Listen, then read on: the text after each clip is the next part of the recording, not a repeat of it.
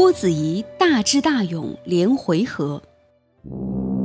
唐代宗宝应二年，也就是公元七六三年，西北边疆少数民族吐蕃纠集回纥等其他民族，共二十多万人，气势汹汹地杀入了大镇关，一度攻进京都长安。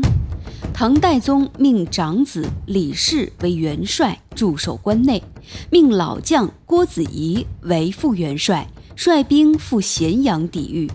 郭子仪在平定安史之乱时，与回纥建立了友好关系。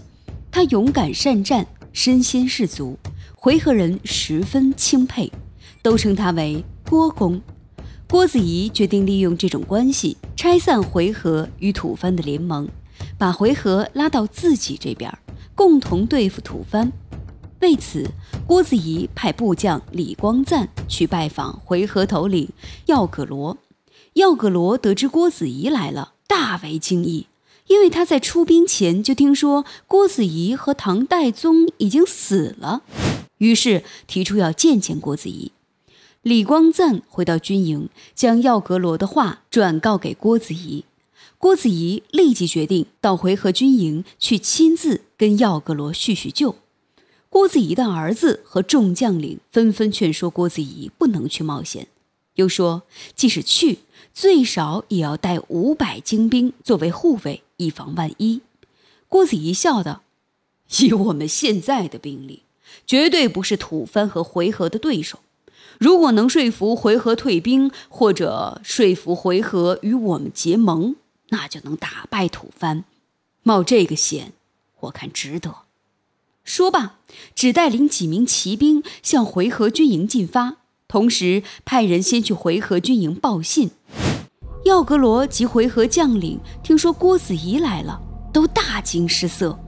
耀和罗唯恐有诈，命令摆开阵势。他本人弯弓搭箭，立于阵前，时刻准备开战。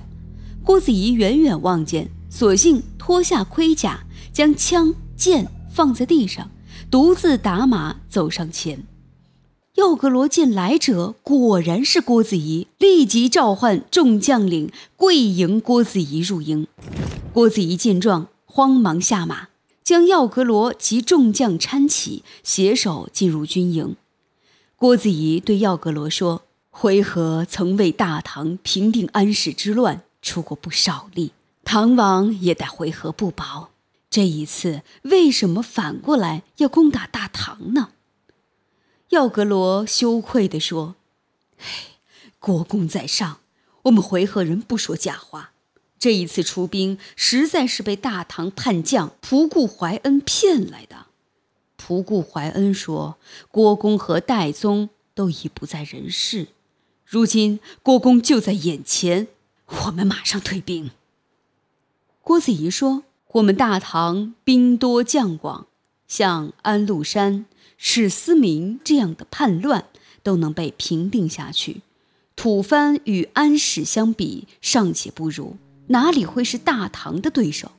如果回纥能与大唐联手，共同打败吐蕃，代宗皇帝一定会感谢你们的。”耀格罗激动地说：“我们回纥听郭公的，就这么办。”说罢，命令士兵取酒来，要与郭子仪盟誓。郭子仪连连拱手致谢。回纥人十分讲义气，盟誓之后，立即调兵遣将向吐蕃发起攻击。郭子仪也倾全军精锐，同时向吐蕃发起进攻。吐蕃大败，损兵折将数万，仓皇逃命而去。郭子仪大智大勇。